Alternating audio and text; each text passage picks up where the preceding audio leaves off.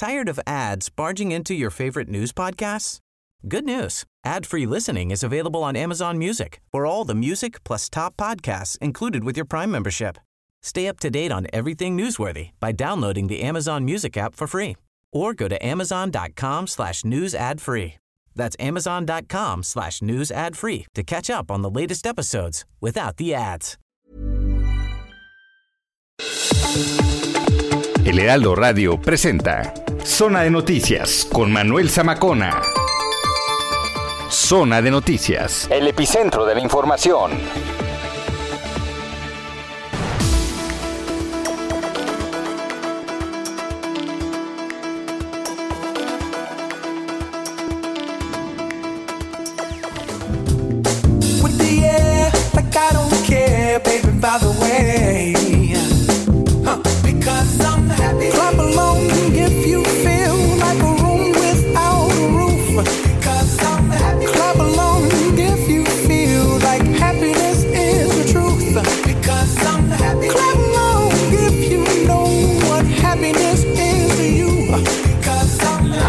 De la tarde en punto en el tiempo del centro de la República Mexicana, Gina Monroy, estamos aquí completamente en vivo, Heraldo Radio. Le damos la bienvenida al mes de agosto. Así es, hola, buenas tardes Manuel, buenas tardes al auditorio, al público, a la audiencia el día de hoy. Muchas gracias. Sí, primero de agosto, ¿no? Y todo lo que implica un nuevo mes. Que además estamos sonriendo porque le voy a platicar algo. Cada primero de agosto se celebra, bueno, ahí vaya mi voz, ¿eh? ahí vaya. Digo, mucho mejor que ayer, Sí, ¿no? sí, Evidentemente, sí. y ayer no grité, ¿no?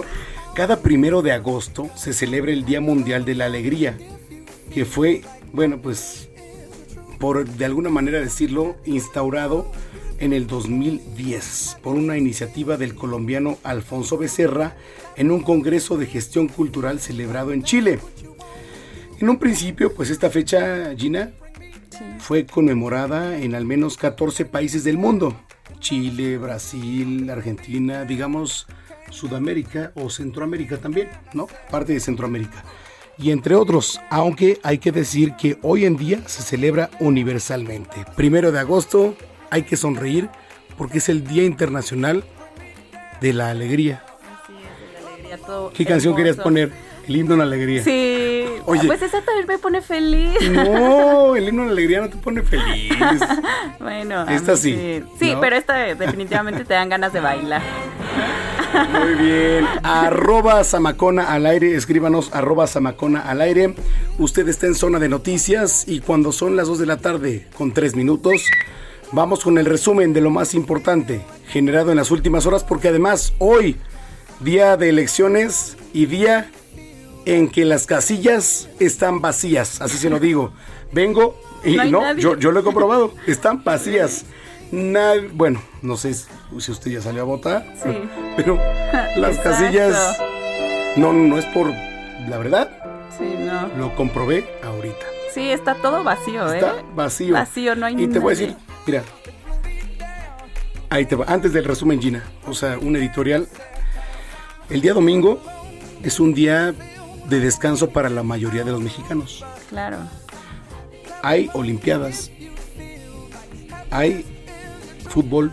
Hay béisbol. Hay carnita Hay carnitas. hay amigos. Yo no creo.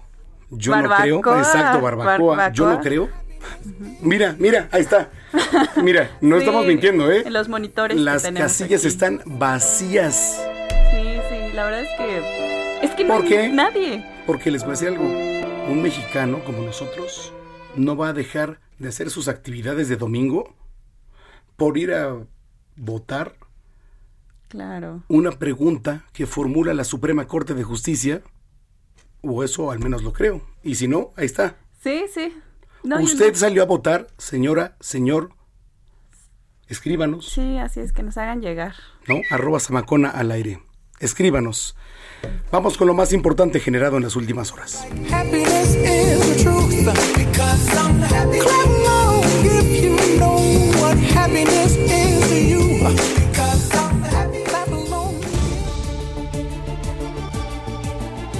Desde las 8 de la mañana comenzó la consulta popular para saber si la ciudadanía quiere juzgar a exactores políticos por delitos del pasado. Se han instalado 52.310 mesas, solo el 0.09 de las mesas no se pusieron en pie. Respecto a esta información, el consejero presidente del Instituto Nacional Electoral, Lorenzo Córdoba, afirmó que la consulta popular es todo un éxito. La consulta es ya un éxito. La ciudadanía está saliendo a votar confiando en la organización del INE y de, las y los ciudadanos que se apropiaron de este mecanismo de participación ciudadana. También Lorenzo Córdoba señaló que las y los legisladores son los responsables de que la consulta popular no se realizara el pasado 6 de junio. Importante decir que si la consulta no se llevó a cabo el mismo día de los comicios federales, el pasado 6 de junio, esto no fue por decisión del INE como algunos dicen, sino del mismo Poder Legislativo, el órgano reformador de la Constitución, que al aprobar la reforma al artículo 35 eh, y la ley en la materia, se determinó que este tipo de ejercicios deberían llevarse a cabo el primer domingo del mes de agosto.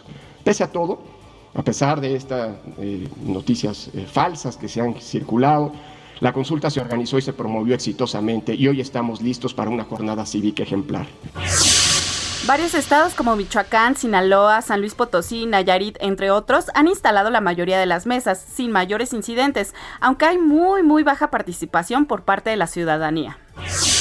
En el centro histórico, la casilla asignada al presidente de México, Andrés Manuel López Obrador, imperó este, la desorganización.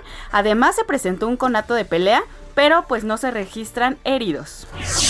En su gira por Nayarit, donde supervisa caminos carreteros, el presidente Andrés Manuel López Obrador dijo que no está metido en eso cuando se le preguntó sobre la consulta popular.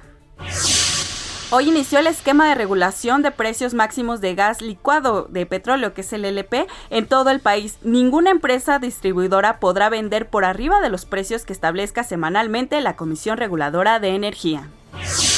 El Instituto Nacional de Acceso a la Información, Transparencia y Protección de Datos Personales aplicó en el primer semestre del 2021 multas por 32.6 millones de pesos, principalmente en los sectores de servicios financieros y seguros, de información en medios masivos y del comercio al por menor.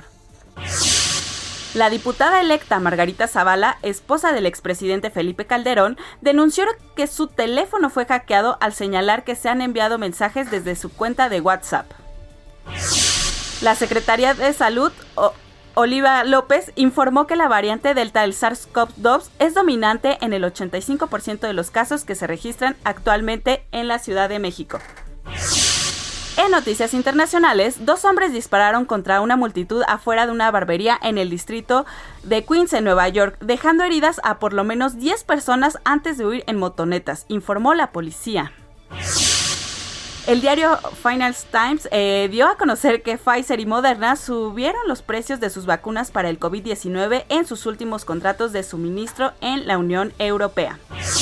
En noticias deportivas les comento que Aremi Fuentes consiguió el bronce en la alterofilia femenil en la categoría de 76 kilos, dándole la tercera medalla a la delegación mexicana en la justa asiática.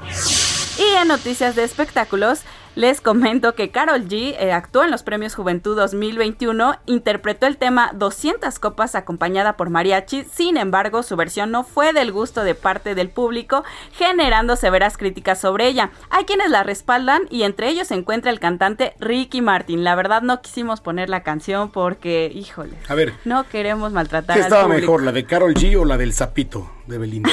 ¿No? O sea, sí, así es. Pero es que de repente pues dices, hay auditorio para esto, hay auditorio para esto, pero pues, o sea, tampoco, tampoco para todo. Muchas gracias, Gina. Gina Monroy es la jefa de información. Las 2 de la tarde con 8 minutos. Heraldo Radio. Mire, por primera vez en la historia, México experimenta ahorita una consulta popular.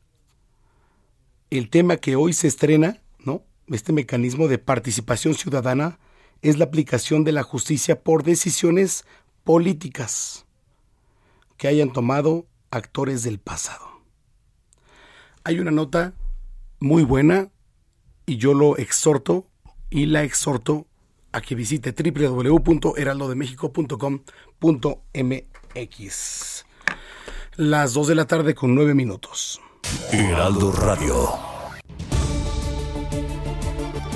¿Cómo va la jornada electoral? ¿Están las casillas? Bueno, por lo menos lo que yo, yo percibí, ahorita pues por lo menos eh, vacías, ¿no? La verdad. Tenemos en la línea telefónica al consejero José Roberto Ruiz Aldaña, presidente de la Comisión de Capacitación y Organización Electoral. Consejero, ¿cómo está?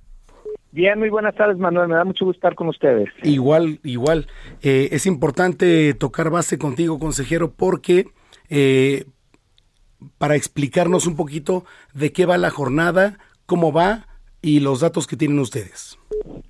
Sí, con mucho gusto. Se trata del primer ejercicio de consulta popular en nuestro país a nivel nacional, es decir, organizada por el Instituto Nacional Electoral. Esta forma de involucrarnos directamente en asuntos, en consultas de, de temas de trascendencia nacional, Manuel, eh, estamos en ese sentido muy contentos en el INE de poder contribuir a ir consolidando nuestra democracia ahora con estas modalidades de democracia participativa. Y comentarte que también afortunadamente a grandes rasgos eh, la jornada consultiva se ha ido desahogando pues conforme a lo planeado. ¿Acaso tenemos eh, cuatro estados, este, muy pocos casos de mesas receptoras de la opinión que no pudieron instalarse?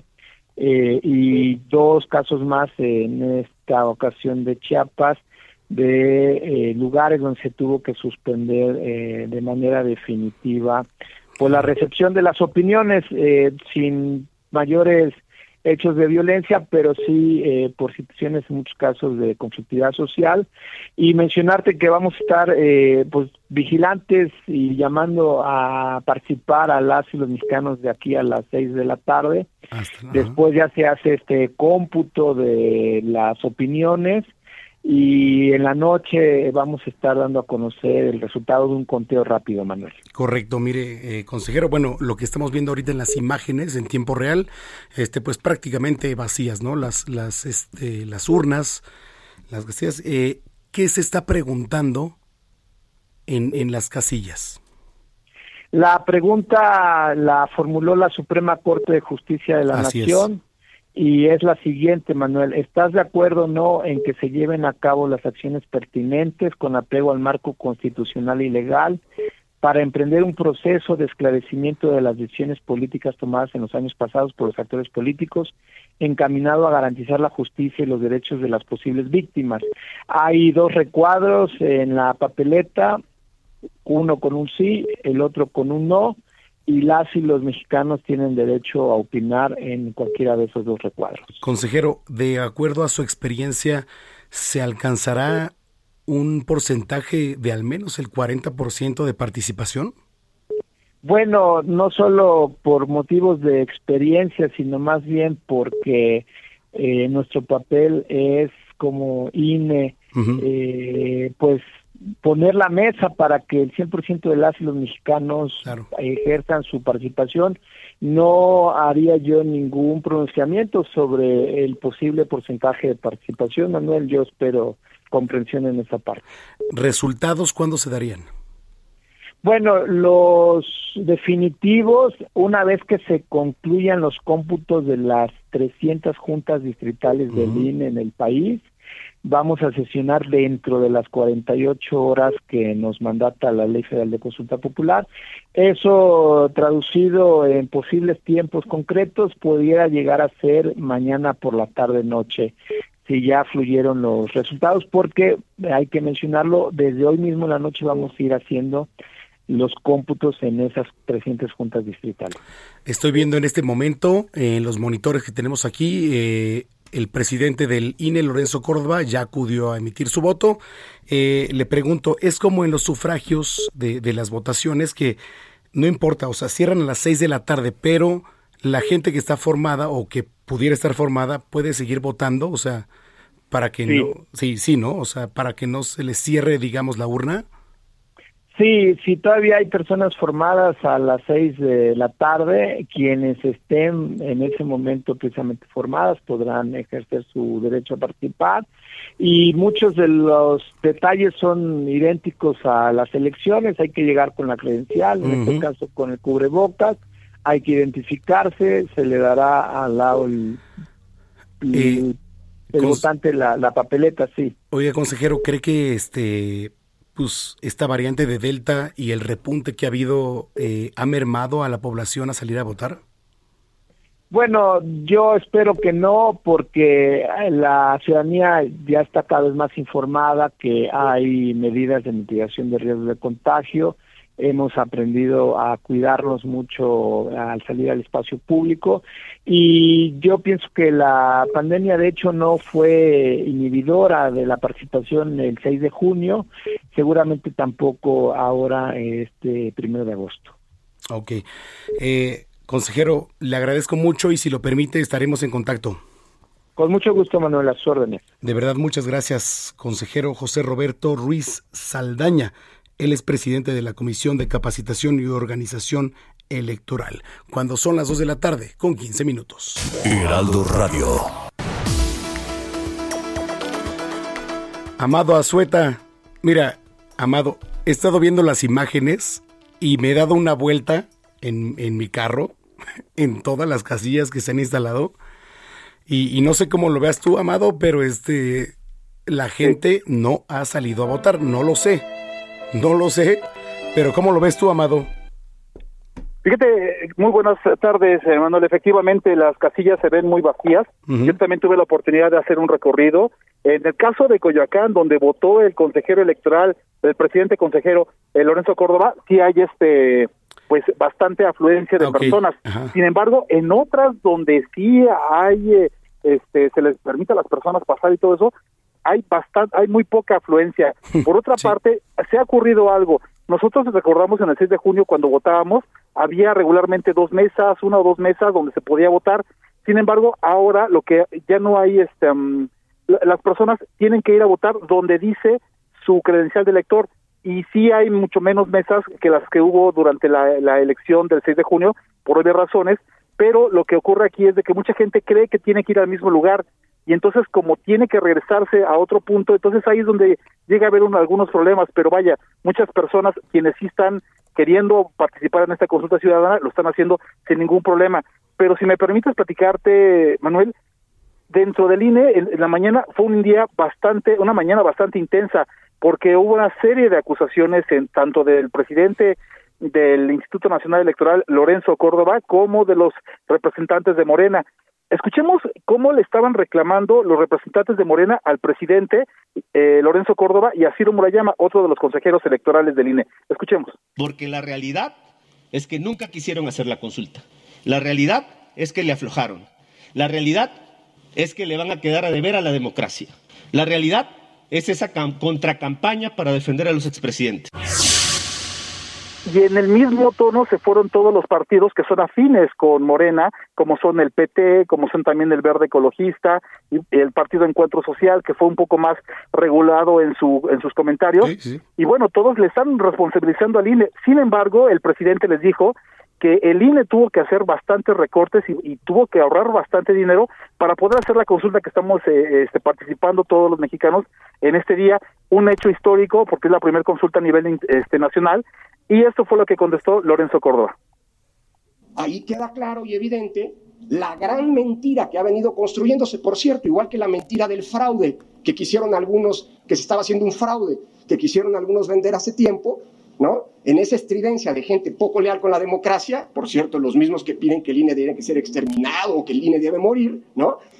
Y que, este, pues demuestra cómo el INE sí quiere la consulta, a pesar de todo, hoy tenemos consulta y eso es gracias a que el INE ha logrado generar estos recursos a partir de una serie de, restricciones presupuestales, de posposición de proyectos, de ah, buenas prácticas administrativas. Lorenzo Córdoba recordó que el eh, Congreso de la Unión y el Senado de la República Cámara de Diputados también, les recortaron muchos recursos y también la Secretaría de Hacienda y pese a eso, bueno, la consulta se está llevando a cabo el día de hoy y bueno, entre estos cines y diretes, la consulta sigue caminando hasta las seis de la tarde, como bien te comentaba hace rato el consejero, eh, van a estar las casillas abiertas esperando que la gente vaya a votar, pero lo que sí es cierto, lo que tú comentas es que las casillas, eh, la, perdón, las mesas receptoras están vacías. Y hay que recordar que cada mesa receptora puede recibir hasta dos mil votos, obviamente siguiendo todo el, em, el padrón electoral que tienen eh, los los, los eh, quienes están a cargo de estas mesas receptoras. Correcto. Pues así las cosas. Sí, sí, sí, así las cosas, Amado Azueta. Oye, muchas gracias, te mando un abrazo. Igualmente seguimos pendientes. Gracias, Amado Azueta, gracias. A ver, y yo le decía, ¿eh? Hasta el momento la consulta popular, aquí por lo menos en la capital, transcurre sin incidentes. Jorge Almaquio, ¿cómo estás, Jorge? Muy buenas tardes a los amigos del auditorio. Efectivamente, todo tranquilo, todo eh, pues bajo control aquí en la capital del país, aunque sí se reportaron 20 incidentes menores, eh, son menores precisamente algunas inconformidades por falta de funcionarios en casillas especiales, se corrigió por parte de la autoridad correspondiente. Y bueno, pues el reporte del gobierno capitalino es de saldo blanco en la consulta popular 2021 hasta este momento. El secretario de Gobierno Martí Batres informó que a las 12 horas el 100% de las 4.810 módulos que estaban ya instalados en la Ciudad de México refirió que la instalación de casillas transcurrió de manera ordenada y tranquila, aunque sí con retrasos en al menos la mitad de dichas casillas. Tras emitir su voto en la mesa receptora C1 de la sección 3960 de la alcaldía Talpan, la jefa de gobierno Claudia Sheinbaum confirmó esta situación, todo tranquilo hasta el momento, y también, también llamó a los capitalinos a participar en la consulta ciudadana. La mandataria capitalina indicó que acudió a votar porque es importante en esta consulta histórica la participación de la gente. Así lo comentó. Me parece fundamental participar en este histórico evento. Es histórico porque es la primera vez que hay una consulta popular eh, formal. Ha habido muchas eh, impulsadas por la propia ciudadanía, pero en este caso es una consulta popular constitucional y me parece fundamental y por eso he venido a participar. Sheinbaum Pardo indicó, Manuel, que tanto ella como el secretario de Gobierno, Martí Batres, se mantienen atentos a cualquier evento que pudiera presentarse, por lo que, bueno, pues acudió a sus oficinas en el edificio central del Zócalo Capitalino, en donde supervisa el desarrollo de esta jornada. Solamente señalar que el gobierno de la Ciudad de México despliega un operativo de seguridad con la participación de 7.677 elementos de la Secretaría de Seguridad Ciudadana que vigilan casillas y también el traslado de paquetes con el fin de salvaguardar la integridad de las y los funcionarios, así como de los ciudadanos que pues asisten asisten a emitir su opinión en esta jornada. Manuel, amigos, el reporte que les tengo. Oye, Jorge, tú que estás allí, este, pues en las calles, en las casillas, hay gente que de verdad acude a votar porque yo vi, bueno, por lo menos en el pasaje de, mi estancia de tu casa, mi casa, ahí aquí al Heraldo, dos casillas vacías. No sé cómo lo, lo, viste tú. Yo veo más gente en la calle que va a comprar su barbacoa, el chicharrón, el desayuno, la comida, etcétera.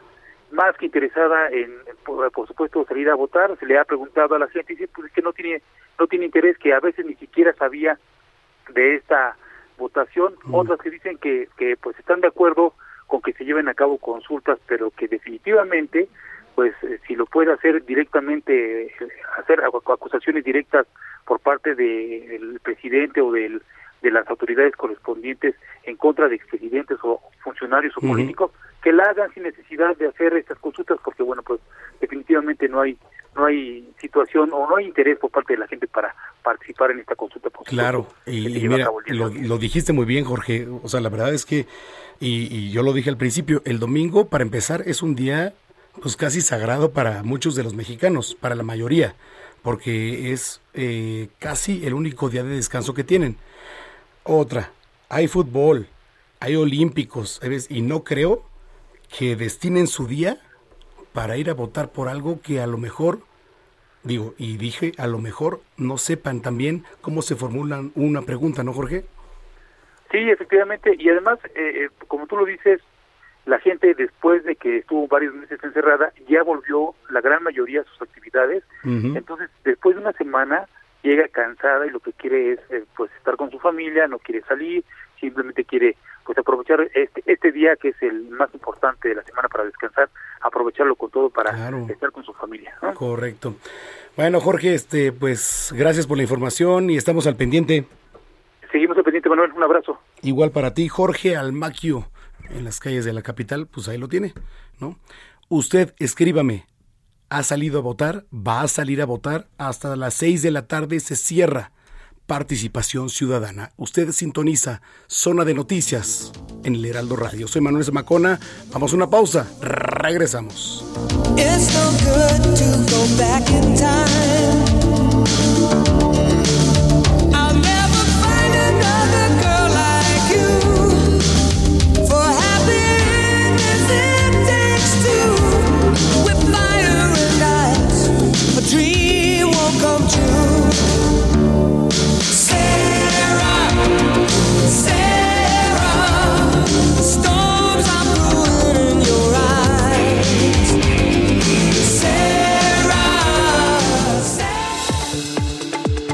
Vamos a una pausa y regresamos con Manuel Zamacona a Zona de Noticias por Heraldo Radio.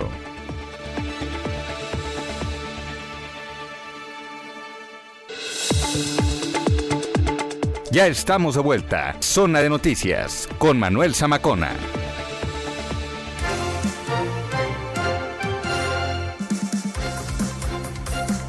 Las 2 de la tarde, 30 minutos, domingo. Para empezar, saludamos al mes de agosto. Segunda, hay jornada electoral. ¿Cómo va la jornada electoral allá en Sinaloa? Carlos Valenzuela, ¿cómo estás, Carlos? ¿Qué tal, Manuel? Muy buenas tardes. Un saludo desde Culiacán, Sinaloa. La jornada se ha desarrollado muy tranquilamente, sin incidentes y también con muy baja participación. En un recorrido que he estado realizando durante esta mañana en diferentes mesas receptoras, se aprecian muy poquitas personas, incluso te puedo asegurar de que hay más personas haciendo fila comprando mariscos. Por supuesto. O esperando. Y más allá, Charlie. Claro que, sí. Que haciendo fila para las mesas, ¿no? A diferencia del 6 de junio, que sí hubo una participación importante, que fue poco más del 50%, hoy están prácticamente desoladas. Y el problema que se ha presentado es de que muchos de los funcionarios, presidentes de, casilla, de, de las mesas receptoras, no llegaron a tiempo y tuvieron que echar mano de los suplentes. Incluso llegaba solamente el presidente, no llegaban los escrutadores o no llegaba el secretario y se demoró mucho la apertura de, estas mesas receptoras que al reporte de una hace una hora que dio el INE aquí en el estado, la Junta Local del INE, ya a conocer que se reportaba el 100% de todas las mesas receptoras. Son 1.339 instaladas, debidamente instaladas y en funcionamiento, pero desafortunadamente al platicar con los funcionarios que han llevado a cabo otros procesos y que el más reciente fue la pasada elección. No esperaban la participación tan baja en esta ocasión. Es muy poca las personas que están acudiendo a votar a pesar de los llamados que se han estado haciendo para que salgan a cumplir con este deber democrático participativo que es lo que lo que han estado ofreciendo con esa consulta popular que es histórica, pero desafortunadamente muy pocas personas han acudido a hacerlo. No, y no desafortunadamente, o sea, la verdad es que, mira, te voy a decir algo, eh, y como lo dije al inicio de este espacio, o sea, la verdad es que cada quien tiene derecho a hacer pues lo que quiera, ¿no? Y en sus casillas y en las casillas que se han instalado, cada quien decide si va a votar o no. Pero el domingo, y lo vuelvo a reiterar, Carlos, y la verdad es un día para el mexicano de descanso, es un día, como tú lo apuntaste muy bien, para comprar mariscos, es un día que vas con la familia, con la suegra, con quien tú quieras, ¿no? O sea, y, la verdad es muy difícil que dejen esas prioridades de fin de semana para ir a votar una pregunta que a lo mejor, digo, y digo otra vez y reitero, quizá no lo sabemos, eh, pues pueda llegar a influenciar dentro de su vida cotidiana, ¿no, Charlie? Efectivamente, y los que están acudiendo a votar son los que tienen alguna identificación partidista, ¿no? Con la cuarta transformación, son los que han estado saliendo, y no ah, todos, a votar, ¿no? Son los que han estado promoviendo, son los que han estado diciendo, yo ya voté, son las personas que, que se han estado viendo, ¿no? Alcaldes, el gobernador electo lo hizo a las 8.30 de la mañana, votó a las 9, y hizo el llamado a salir a votar, los alcaldes y diputados que son electos por Morena son los que han estado publicando que ya cumplieron con este con esta participación. Bien, Carlos, pues estamos pendientes. Gracias. Muy buenas tardes. Igual para ti, buenas tardes, Carlos Valenzuela, desde Sinaloa. ¿Y cómo están las cosas en Michoacán? Charbel Lucio, ¿cómo estás? ¿Qué tal? Buenas tardes, un saludo al auditorio. Les platico que en Michoacán eh, se logró la instalación de más del 99% de las 2.184 mesas receptoras para esta consulta popular en sesión extraordinaria de seguimiento a la consulta popular eh, que realizó eh, la Junta Local del INE minutos antes de las 13 horas.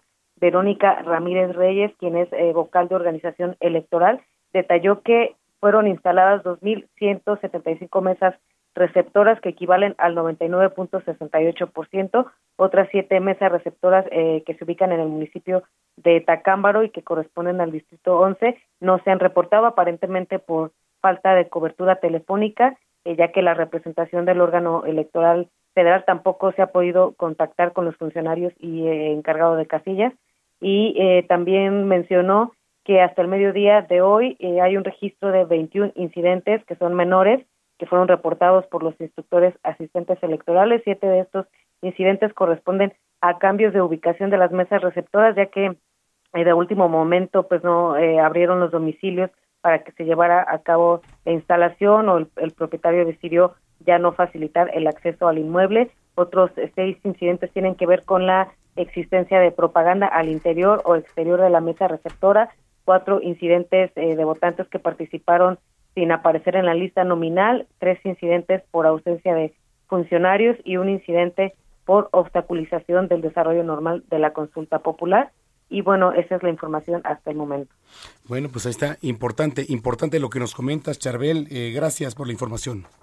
Seguimos pendientes. Charbel Lucio, desde Michoacán. Cuando son las 2 de la tarde con 35 minutos. Heraldo Radio. Mire, de acuerdo con el INEGI, debido al COVID, fallecieron 201.163 personas en 2020. Es un registro que es prácticamente 60% superior al reportado oficialmente por lo que dice la Secretaría de Salud. Imagínese usted, ¿no? Para todos 2020 a causa del virus, ¿no? El SARS-CoV-2, que es el, pues el virus, estas cifras de exceso de mortalidad, ¿qué significan? ¿Qué significan? Bueno, en la línea telefónica, Edgar Bielma, él es director general de Estadísticas Sociodemográficas. ¿Cómo estás, Edgar? Manuel, ¿qué tal? Un gusto en saludarte a tu auditorio. Muchísimas gracias. Eh, pues preocupante las cifras que poníamos en contexto. Mira, eh, el contexto es que nuestro país, de manera, digamos, normal, se esperaban eh, 749.500 defunciones. Eso era lo esperado que, que, hubiese se hubiese dado en cualquier año este, fuera fuera de la pandemia, ¿no? Sin embargo, para para las 53 semanas epidemiológicas de 2020 se presentaron un millón setenta y cinco mil casi 800 defunciones, es decir, estamos teniendo un exceso de mortalidad de 326 mil 279 defunciones o casi el 44% en exceso. Particularmente, ya lo referías, la vinculada a COVID fue de 201 mil y que si la comparamos con el con el monto de defunciones tradicionales del año pasado, por ejemplo, antepasado 2019, por ejemplo, la que la, la, las muertes por enfermedades al corazón alcanzaban los 156 mil ¿Qué significa que inclusive superó en su momento el número de fallecimientos por la primera causa de, de padecimiento antes de la pandemia? Manuel, adelante. Sí, sí, porque, a ver, es importante. ¿Nos tenemos que preocupar entonces? Bueno, lo que lo que queda claro es que tenemos que prestar atención a un fenómeno que sin duda ha, ha golpeado a nuestra sociedad, al mundo entero, que los últimos registros nos hablan de que las defunciones han venido eh, disminuyendo, también evidentemente han venido aumentando de manera significativa la, la, vacunación, pero que queda claro que además esta, esta pandemia está mutando y por lo tanto hay que estar alertas. Lo que ya nos deja de señal esta, esta, esta epidemia es que si el cuerpo humano no estaba físicamente preparado, ya sea por vacunación, ya sea por, por, por métodos para evitar el contagio, eh, genera este volumen de defunciones. Adelante. Oye, doctor, a ver, hace unos días el presidente Andrés Manuel López Obrador dice, eh, llueve, truene o relampaguee en el mes de agosto, o sea, ya, porque hoy saludamos al mes de agosto, eh, los niños van a regresar a clases. ¿Qué opinión tiene? Bueno, que, que este que en nuestro caso pues la función es informar de, del impacto que pueda tener una epidemia de esta naturaleza eh, y de pandemia, porque no se tiene pandemia, que significa que está globalizado esto y que, y que inclusive al, al término de pandemia significa que como está en todo el mundo, tarde o temprano está mutando, este, dependiendo de qué tanto nos cuidemos los países o no, inclusive este, virus eh, se modifica, se perfecciona en algunos casos, en otros se debilita, pero siempre la que tiene éxito es la que nos debe de preocupar eh, y que siempre va a ser un elemento latente. Sin duda, eh, por eso publicamos esta información con oportunidad para que todos los gobiernos, incluido el federal, los estatales y municipales, puedan tomar las mejores decisiones. Por eso para nosotros era muy importante que se supiera el monto, el monto global, porque todo lo que ustedes ven que se anuncia cada día son solo tendencias, sube, baja, pero no cuantifica la realidad del fenómeno. El INEGI buscó mm, eh, acelerar todos sus procesos para decir, eh, a ver, ciudadanía, este es la verdadera, el verdadero monto de, de funciones que se da en nuestro país y hay que estar alerta. Entonces esperamos que el gobierno federal y los gobiernos de los estados con esta información puedan tomar eh, decisiones este, adecuadas. Adelante. es importante, doctor, porque ¿hay prisa o no hay prisa? La verdad. O sea, porque eh, de repente sí hay prisa en cuanto a muchas cuestiones, ¿no? Pero no hay prisa en cuanto a la salud.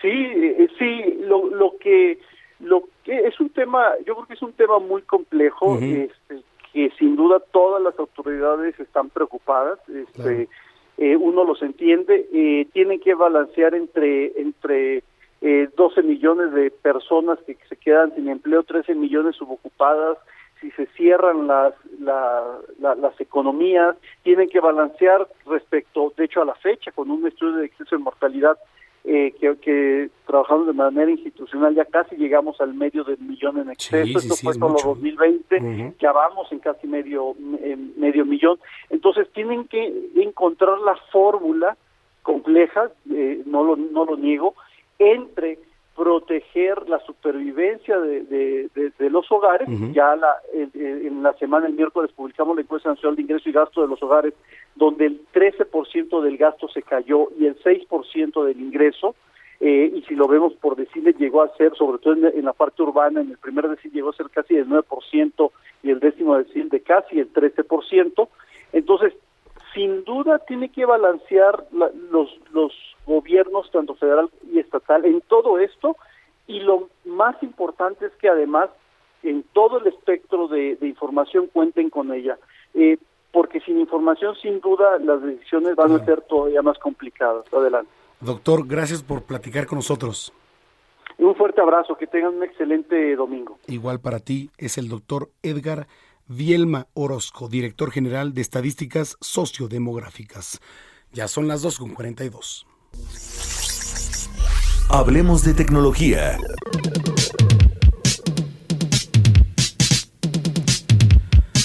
A ver, eh, ya me siento mejor de la garganta. ¿Qué tal, mi estimado Juan? Ya, ya, ya traigo. ¿Cómo, cómo, ¿cómo escuchas mi voz hoy? No, no, mi querido Ya mejor, ¿no? Es que ayer la traías aguardientosa. Fíjate que ayer no te dije, pero sí la, la traías aguardientosa. Este, la voz. Exacto. la voz, la voz, la voz, la voz. Pero hoy sí ya parece que ya es The Day After, ¿no? El día sí, después. The Day After. Ay, ya, calma. Eh, exactamente. Oye, tu camisa de los Tigres, ¿no? ¿No te da pena? Eh, ¿Perdón? ¿Quién ganó ayer? No, bueno, no sé, yo te pregunto. Ah. No te da, no te da gusto, pues. Oye, este, fíjate que eh, déjame comentarte algo rápido, que ya sé que la noticia en México el día de hoy es el tema de la consulta ciudadana diagonal, referéndum estilo Venezuela. Diagonal. Está viviendo nadie México en este momento. votar. la neta. Sí, sí, sí. No, es que la Sí, neta, no, nadie te voy a decir una cosa, ¿eh? Ve, ve, ve. Sí, sí, Estamos sí, viendo los me- mira, monitores me- me- ahorita en tiempo real, ¿verdad? No hay nada de gente en las casillas. Sí, lógico, es que es lógico. Fíjate que hoy eh, este, escuché un comentarista en otro medio eh, en donde decía, bueno, en México a la gente se le impulsa para ir a hacer un referéndum en un domingo en medio de la tercera hora de pandemia de algo que no se debería de preguntar porque la teoría dice que la ley no se consulta, la ley se eh, enforza, la ley se hace eh, cumplir.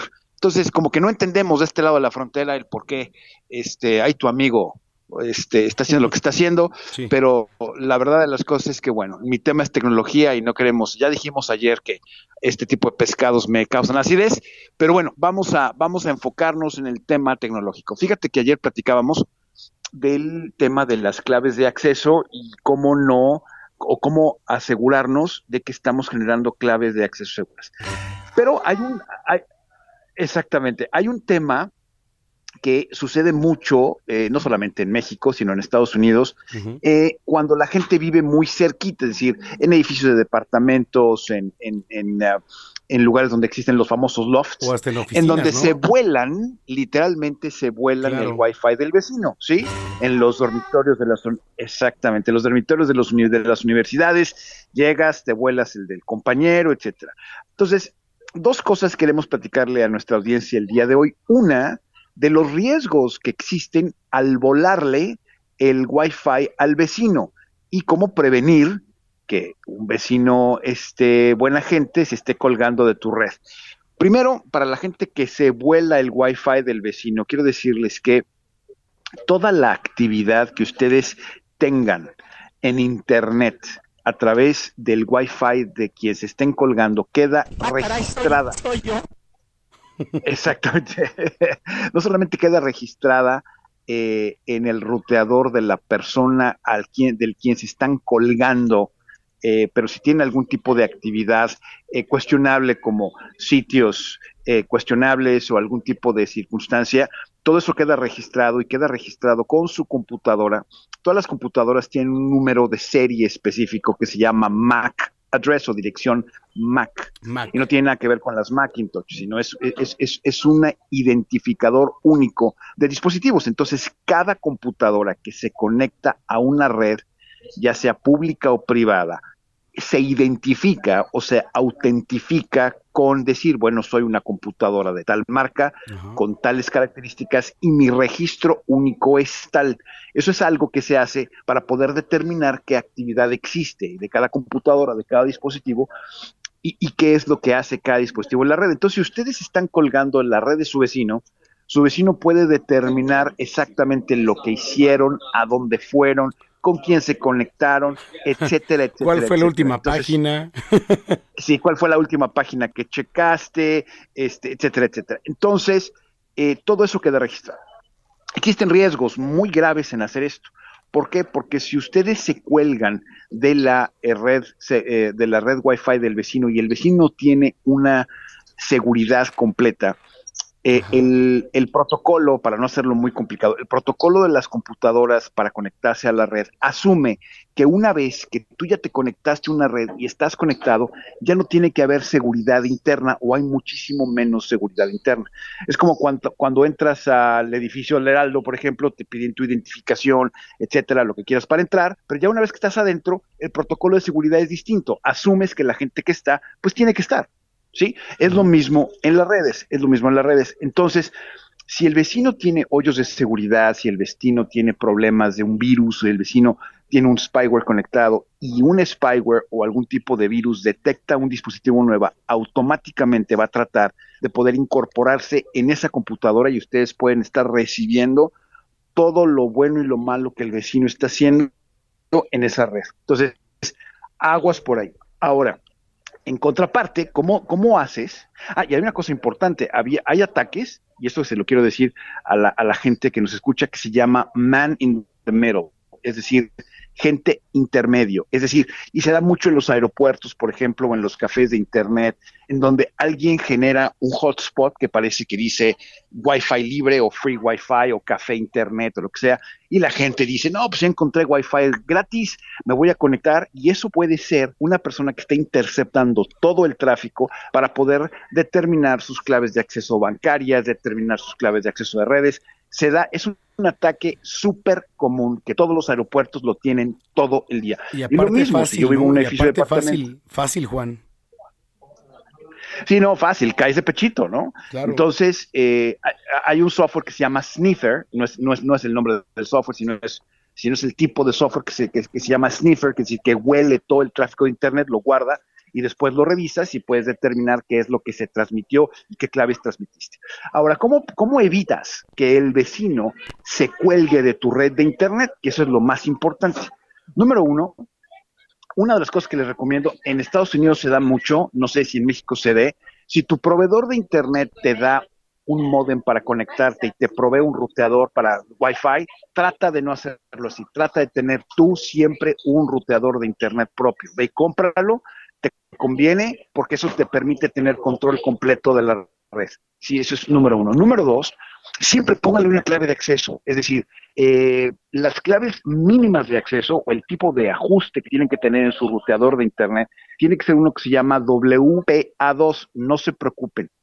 Simplemente los que vayan manejando y me, me estén escuchando, nada más asegúrense que tenga una clave y que sea una red cerrada. Eso, el, el, el Wi-Fi, el router de Internet se los provee. Es muy importante que tengan eso. Número tres, traten de que siempre la frecuencia de su eh, ruteador no sea 2.4 GHz, sino sea de 5 para arriba. Es decir, pónganle que se conecten solamente los 5G. De manera que 5, 5, 5 GHz, porque entonces eso limita mucho el acceso a sus claves, a, a, su, a su red de acceso. Y número cuatro, hay, una, hay varias aplicaciones eh, eh, gratuitas que te permiten ver desde el teléfono quién está conectado en tu red y traten de nombrar los dispositivos. La computadora de Samacona, la computadora de este Miss Jalisco. O sea, la, la, la, este, la, personalizas, digamos.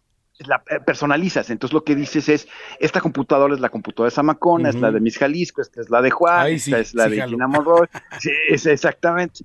Sí, la de, la de nuestro Puma. De manera que tú puedes determinar qué red está, qué, qué dispositivos están conectados y puedes decir, esta computadora no la reconozco, la bloqueas y entonces se le elimina el acceso directamente a tu red. Porque lo mismo que les acabo de mencionar, si el vecino que se está colgando en su red puede meterse a su red de Wi-Fi y este cuate se dedica a visitar páginas eh, de mujeres en paños menores uh -huh. o lo que tú quieras y gustes y trae una serie de, de, de, de, software maligno, lo puede inyectar a su red y ustedes sin que se den cuenta están recibiendo toda la basura que, que el vecino está trayendo a la mesa. Entonces es muy importante que protejan su Wi-Fi completamente. Importantísimo. Qué importante lo que nos estás platicando, Juan. Oye, eh, para la gente que nos está escuchando, redes sociales. A ver, súbanle a su radio. Diría Jesús Martín, sube el volumen a su radio. Sí, sí. Mi, sí, mi querido Jesús Martín, le mando un abrazo. Ahí te va. Súbanle a su radio Juan Guevara TV. Se lo repito, Juan Guevara TV en Instagram, Twitter y Facebook, Juan Guevara TV, y envíeme sus preguntas y comentarios para irlos respondiendo aquí, como ya sabemos, con la voz imponente de la radio, el señor Manolo Zamacona, este, alias Mister Jalisco. casi, casi, ahí la llevo, ahí la llevo. ¿eh? Eso, eso. Este, Hay que ser persistente, Zamacona. Sí, ahí vamos, te mando un abrazo, Juan. Un, un, abrazo, saludos. Saludos, es Juan Guevara desde la ciudad espacial y desde Estados Unidos. Las 2 de la tarde con 53 minutos ya. Heraldo Radio.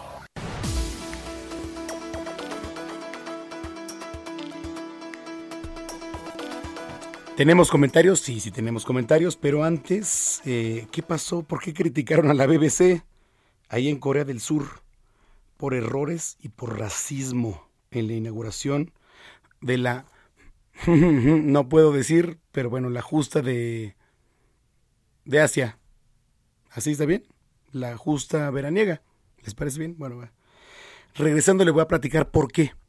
¿Vale? Y mientras leemos comentarios, muchas gracias por escribirnos. Ah, por acá. Dice, no voy a ir a votar, es una farsa, pues no juzgarán a ningún expresidente. El dinero que se ha gastado en esta absurda consulta debió utilizarse para medicamentos para niños con cáncer. Muchas gracias, señora Georgina. Muchas gracias, gracias por escribirnos aquí en Zona de Noticias y vamos a leer sus comentarios también. Usted escríbanos, usted tiene la voz, usted es quien participa y aquí le vamos a dar voz. ¿Va a ir a participar? ¿Ya fue o va a ir? Las 2 de la tarde con 54 minutos. Pausa y regresamos.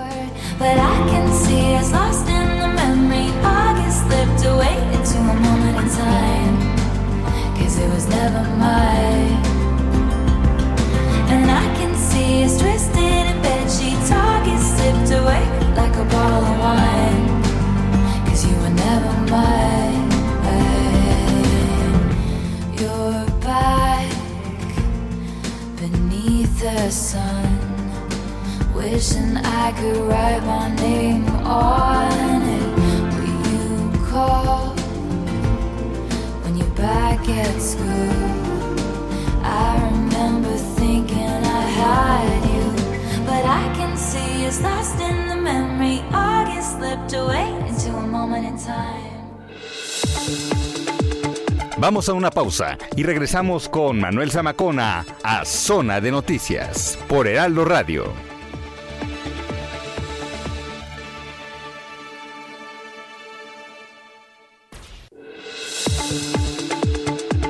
Ya estamos de vuelta. Zona de Noticias con Manuel Zamacona.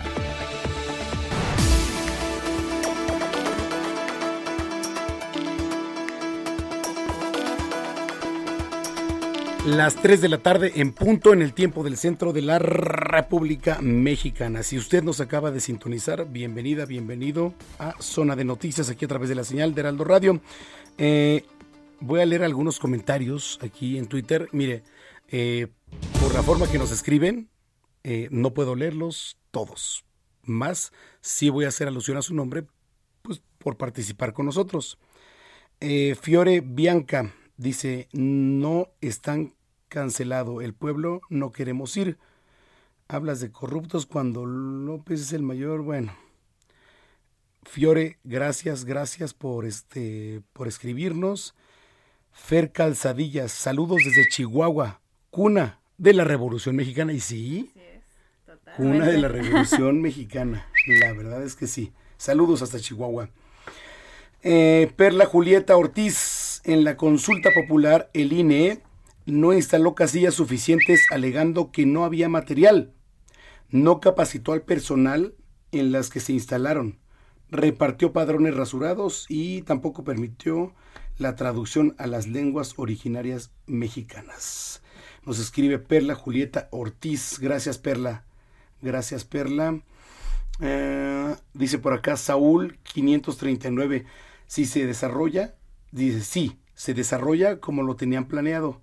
Cancelar boletas para evitar la votación. Bueno, y ni eso, porque hemos estado haciendo un recorrido virtual, evidentemente, a muchas de las casillas.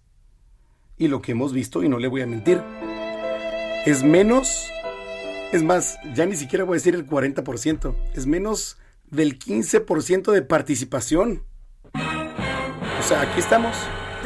A ver, si usted le pregunta a su círculo cercano, ¿va a ir a votar? Pues no. Bueno, yo no. No. ¿Tú, Gina? No, tampoco. Javi. Mire, aquí por lo menos somos ustedes que no vamos a ir a votar, por ejemplo, y estamos en nuestro derecho, ¿no? Claro. De no ir a votar, ¿no? claro. Usted y yo le pregunto, ¿va a ir a votar? Porque tiene hasta las 6 de la tarde. Arroba Samacona al aire.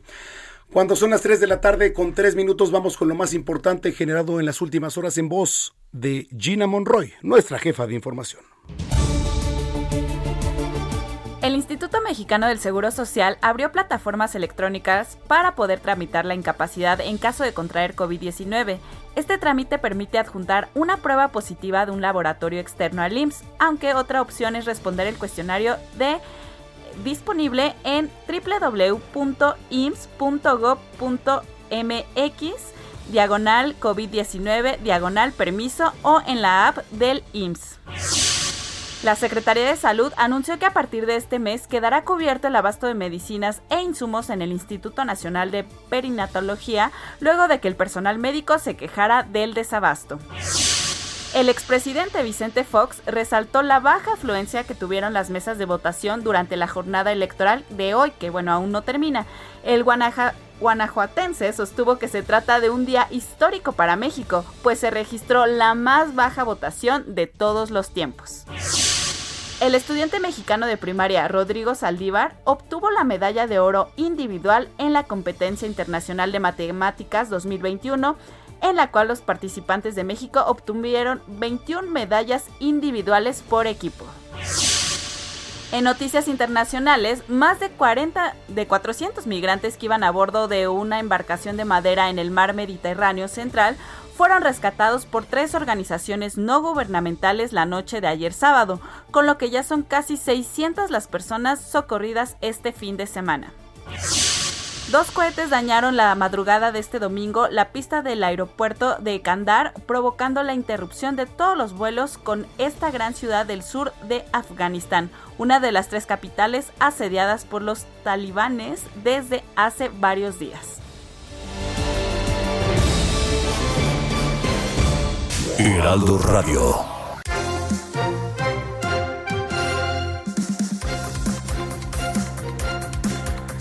Las 3 de la tarde con 5 minutos en el tiempo del centro del país. A ver, los mitos, las verdades. Sobre todo, ¿usted ha tenido síntomas posteriores a la vacuna anti-COVID? Porque, mire, por ejemplo, eh, yo me fui a vacunar. En la primera dosis me pusieron la Sputnik. Ahí en el centro siglo XXI, el centro médico siglo XXI. No me pasó absolutamente nada. Nada. Pero hay gente que le hace reacción, pero brutal, ¿eh? Brutal. A ver, ¿cuáles son los mitos y las verdades? En la línea telefónica, el doctor Manuel Lavariega Sarachaga, colaborador de este espacio, y eh, como siempre, como todos los domingos, uno de los 100 líderes de la salud a nivel mundial. ¿Cómo estás, doctor? Tocayo, ¿cómo te va? Muy buena tarde a todos eh, por allá en la mesa, a todo el auditorio y por supuesto a ti. Gracias. A ver, mitos y verdades de los síntomas posteriores a la vacuna. Hay muchas personas que les hace reacción y otras que no. Sí, y hay muchísimos mitos respecto a los síntomas que se presentan posterior a la vacuna. Lo hemos visto, personas que dicen que tienen pues muchos síntomas que siquiera vemos descritos en la literatura científica. El mito yo creo que más sonado es este que se pegan las eh, cosas o los objetos de metal en el brazo, mitos relacionados también pues a esta posibilidad de generar eh, infertilidad o casos de esterilidad en las mujeres. Entonces todo esto tenemos que acabarlo de una vez y aquí vamos a dejar listos pues justamente todos estos datos que son muy importantes para poder tener claridad de las vacunas. ¿Y cuáles son estas? Fíjate, ahora que tú lo comentaste, aplicaron Sputnik, regularmente sí, la mayoría de los pacientes tiene síntomas, la mayoría de las personas que se aplican su vacuna tienen síntomas. ¿La mayoría?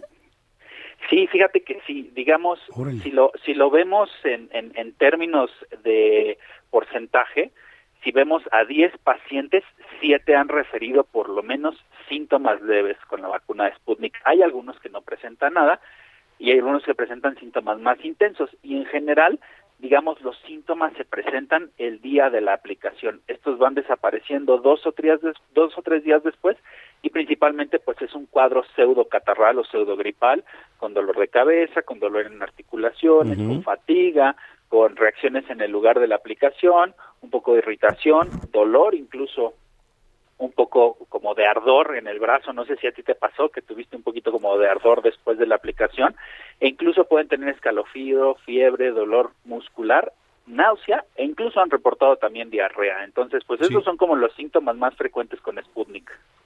Pues fíjate que gracias a Dios no me no me reaccionó la vacuna, que es la Sputnik. ¿No? Pero este, ¿por qué de repente dicen la AstraZeneca es la que más reacción te hace? ¿Eso es cierto, doctor?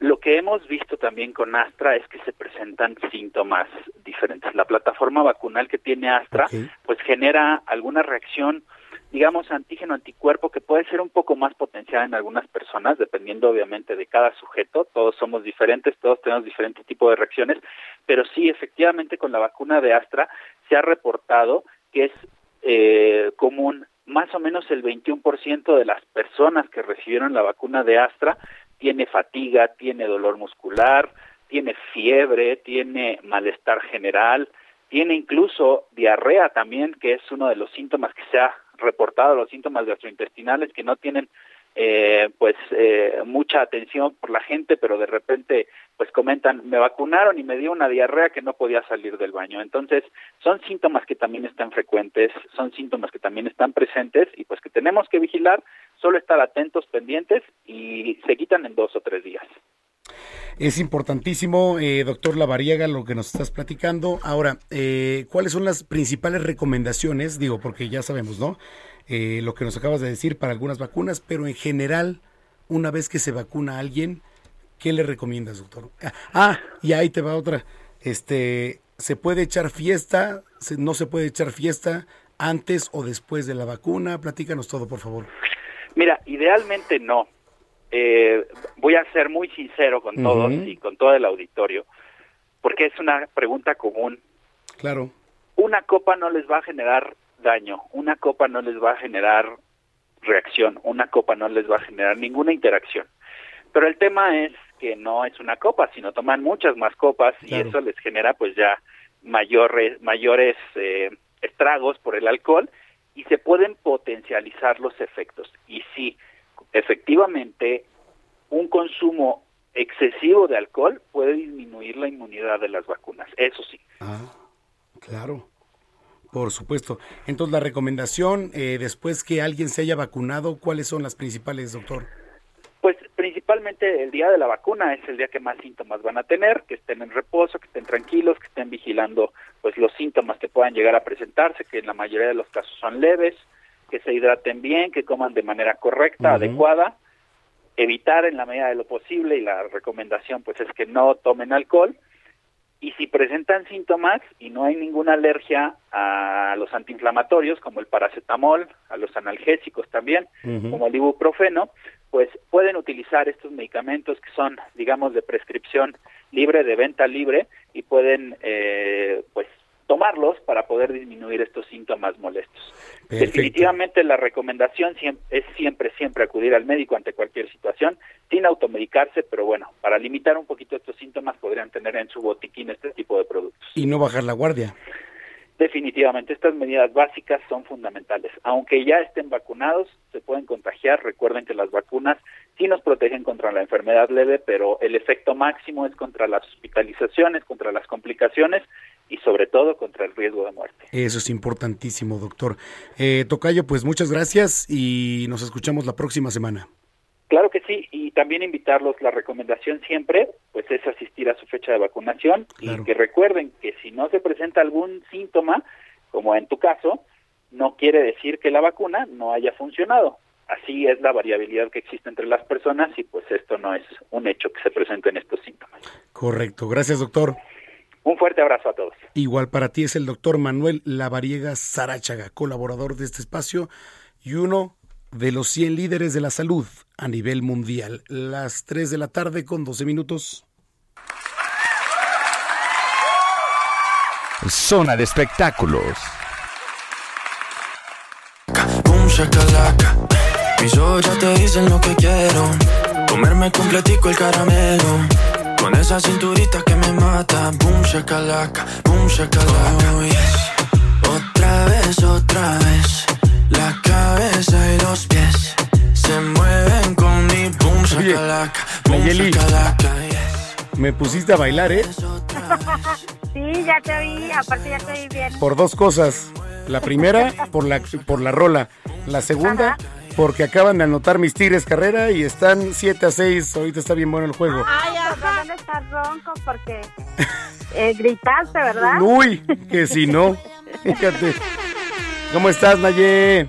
Muy bien, ¿y tú, Manuel, qué tal? Bien, entonces ya, pues aquí en zona de no. noticias.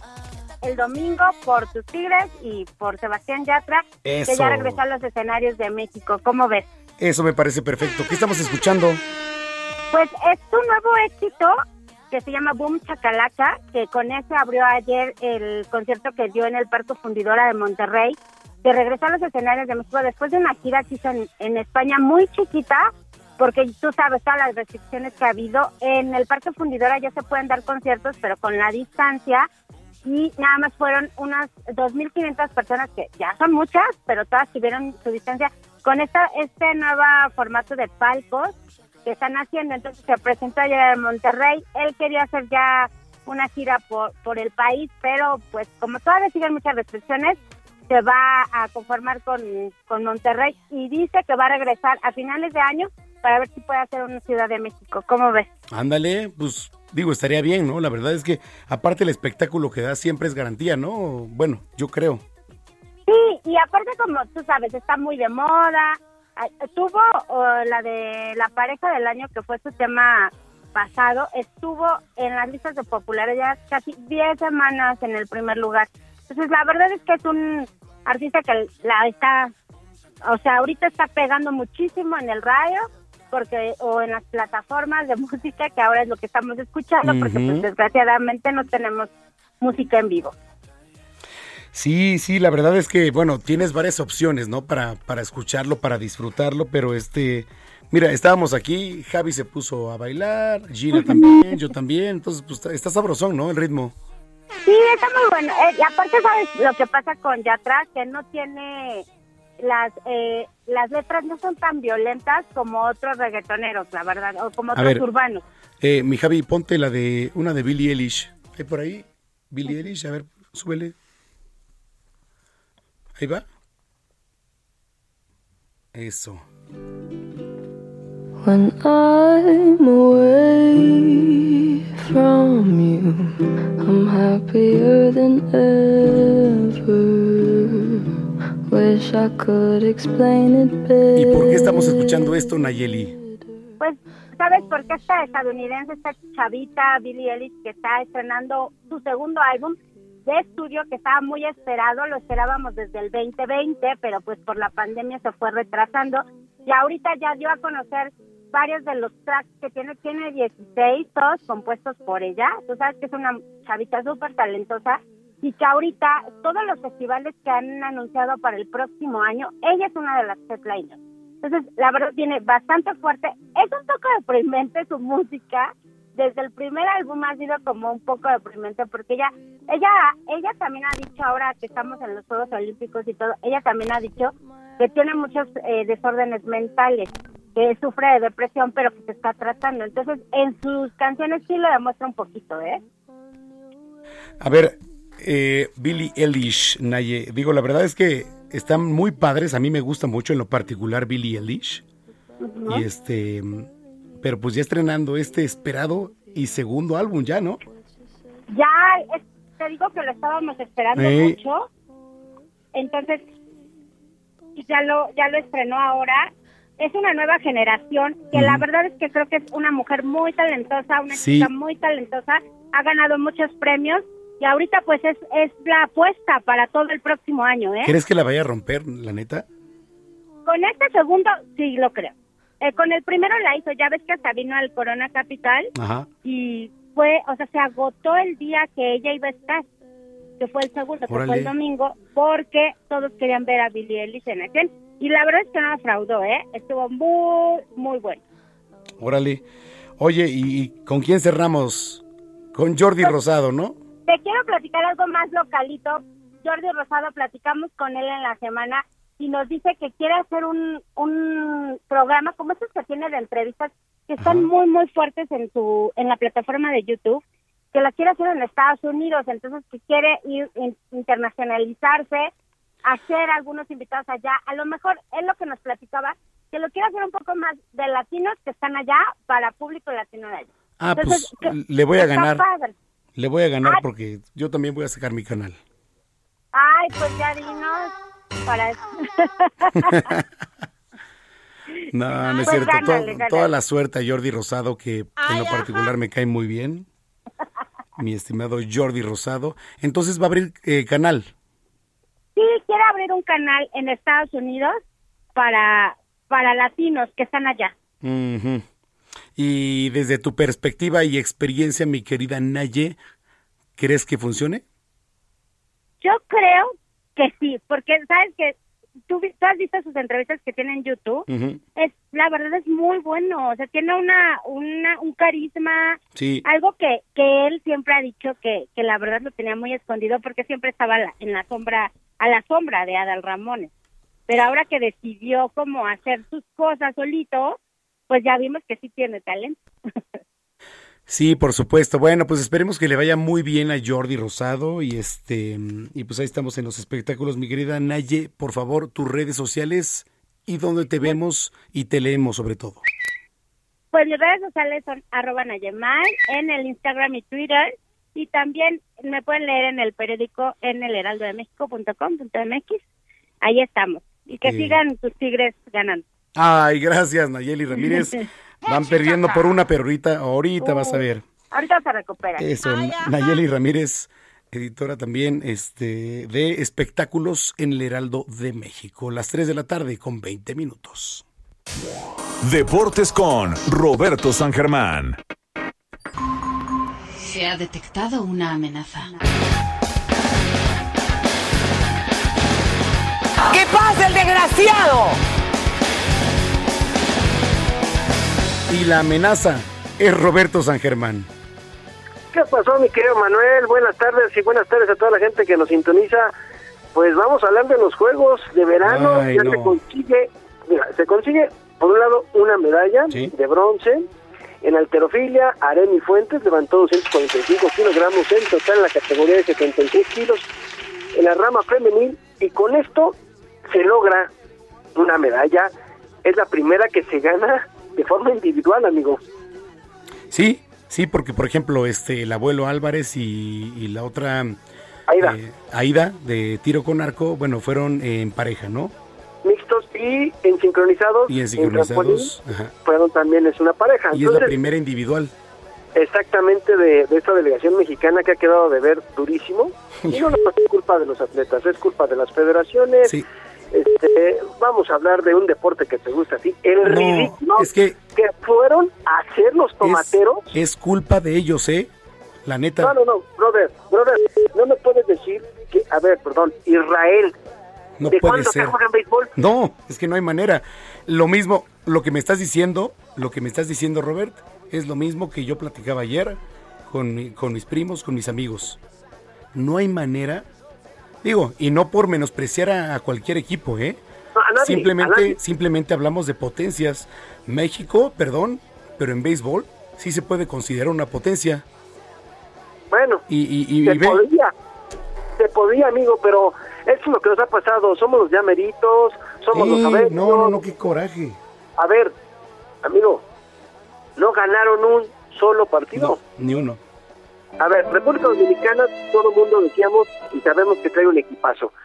Japón se juega muy buen béisbol, pero Israel, perdón, Israel, yo no conozco la liga israelita, ¿tú sí la conocías? No, ¿Que- ahora. hay una liga? En el primer partido se pudo haber ganado.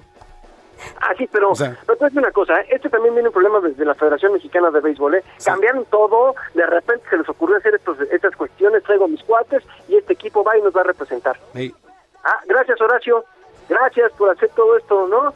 Por hacer los cambios y de repente, pues aquí tenemos las idioteces de nuestros federativos. Es eso, ¿eh? Pero bueno, sigamos creyendo y sigan diciéndonos, y la gente que nos interesa, que somos potencia. No, no somos potencia, señores. Béisbol, yo te puedo decir, y tú que estás más este, empapado de esto, la mejor liga del mundo, Estados Unidos, sin temor a equivocarme. Sí, pero es que no entiendo. A ver, muchos de los peloteros están Sí. jugando ahí. O sea, Exacto. de grandes ligas o ex grandes ligas. Bueno, pero a ver, Manuel, no, no, no, no- no hay forma de, de explicarlo. Después de Estados Unidos, podemos decir que alguna liga, la de Corea, la de Japón, podemos decir que la de Japón es más fuerte o la de Corea, lo que tú me digas, China, Taipei, Taiwán. ¿México no está dentro del top 5? Pues para mí lo podría estar.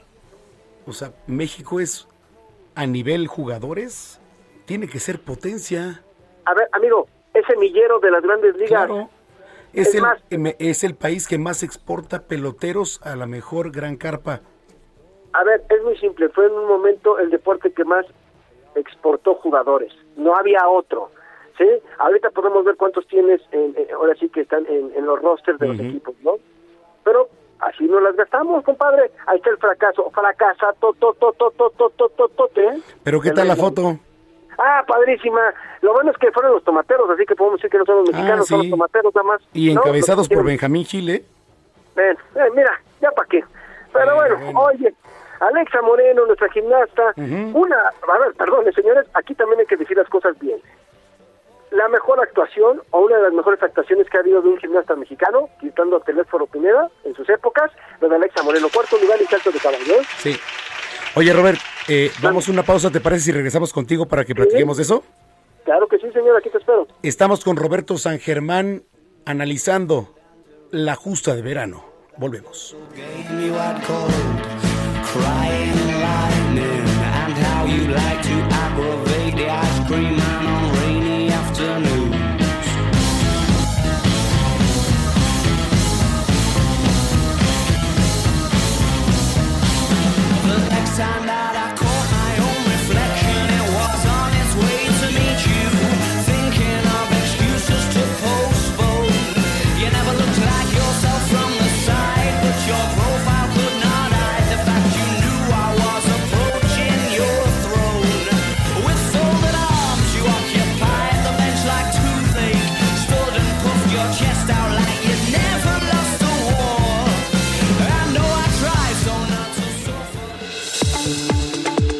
Vamos a una pausa y regresamos con Manuel Zamacona a Zona de Noticias por Heraldo Radio.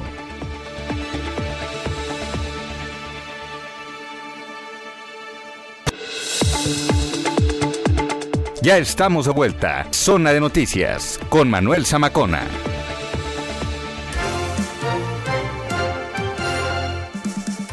Antes de la pausa, nos decía Roberto San Germán eh, sobre la actuación de la de- delegación olímpica en los Juegos Asiáticos.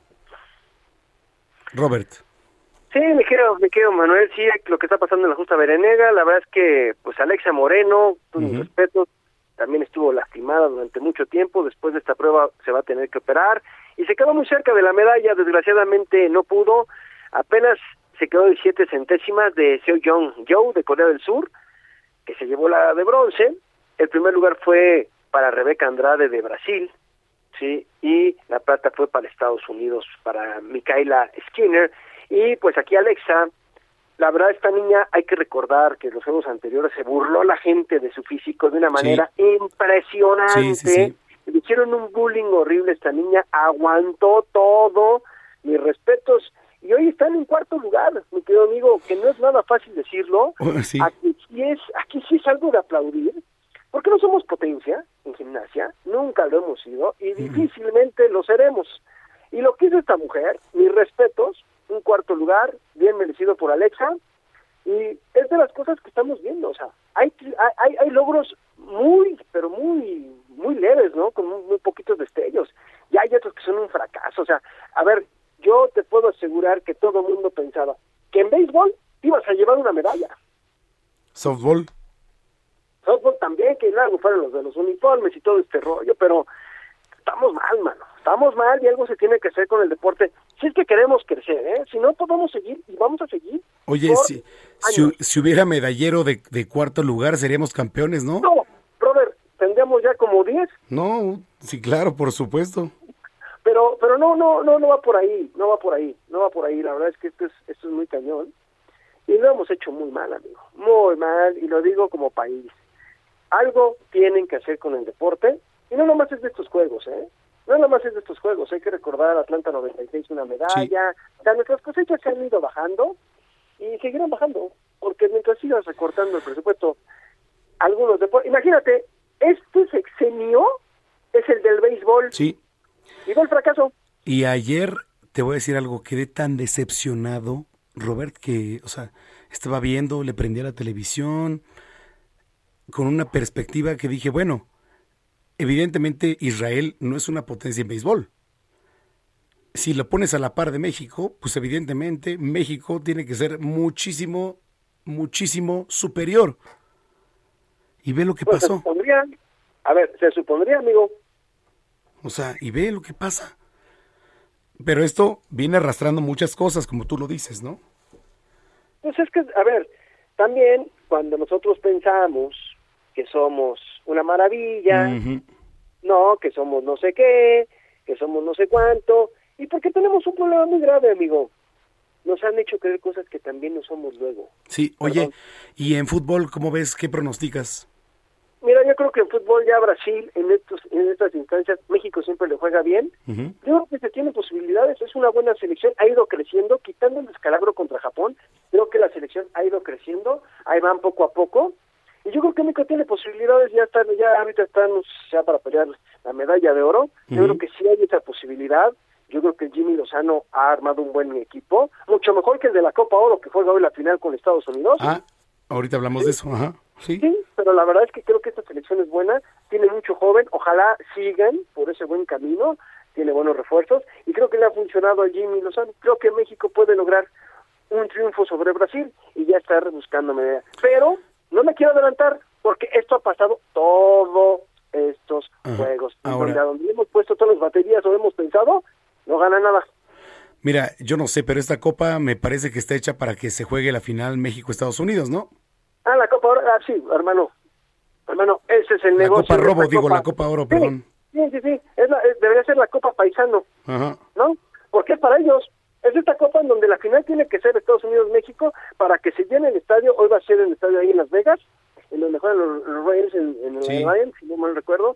Pues sí, hermano, pero es para eso. Es para llevarle a los paisanos, porque los paisanos les dejan unas entradas millonarias a la Federación Mexicana de Fútbol y a Zoom, que es la empresa que los lleva, y también a la Federación de los Estados Unidos. Entonces, híjole, después de lo que hemos visto, no te auguro un partido de 3-0, 2-1, 3-2, no. Esto va a ser un 1-0. Y algo me dice, mi estimado amigo, que se la van a volver a aplicar al Tata, ¿eh?